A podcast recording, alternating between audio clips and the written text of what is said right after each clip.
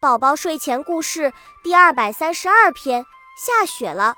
这是新年的第一场大雪，小雪花们认真地排起了长队，一枚接一枚从天上飘下来。最先下来的小雪花轻轻地落在地上，用它凉凉的、绒绒小枝丫挠了挠地上的小石头。它实在是太轻了，还没有被小石头发现，就已经化成一滴小小的水珠不见了。一粒一粒的雪花不停地飘落，数不清它们有多少个。空气里弥散出了雪花的味道，那是凛冽的、清凉的、最纯净的冬天的味道。一朵朵的雪花软绵绵地附在小石头上，一层又一层，给小石头盖了一条厚厚的大被子。院子里的桌子、凳子、台阶、花池也都盖上了蓬松蓬松的雪花大被。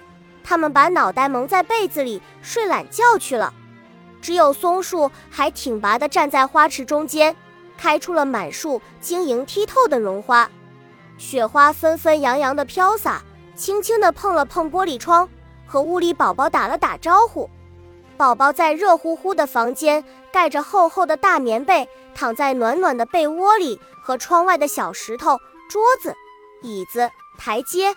花池一起在下着大雪的夜里沉沉的睡着了。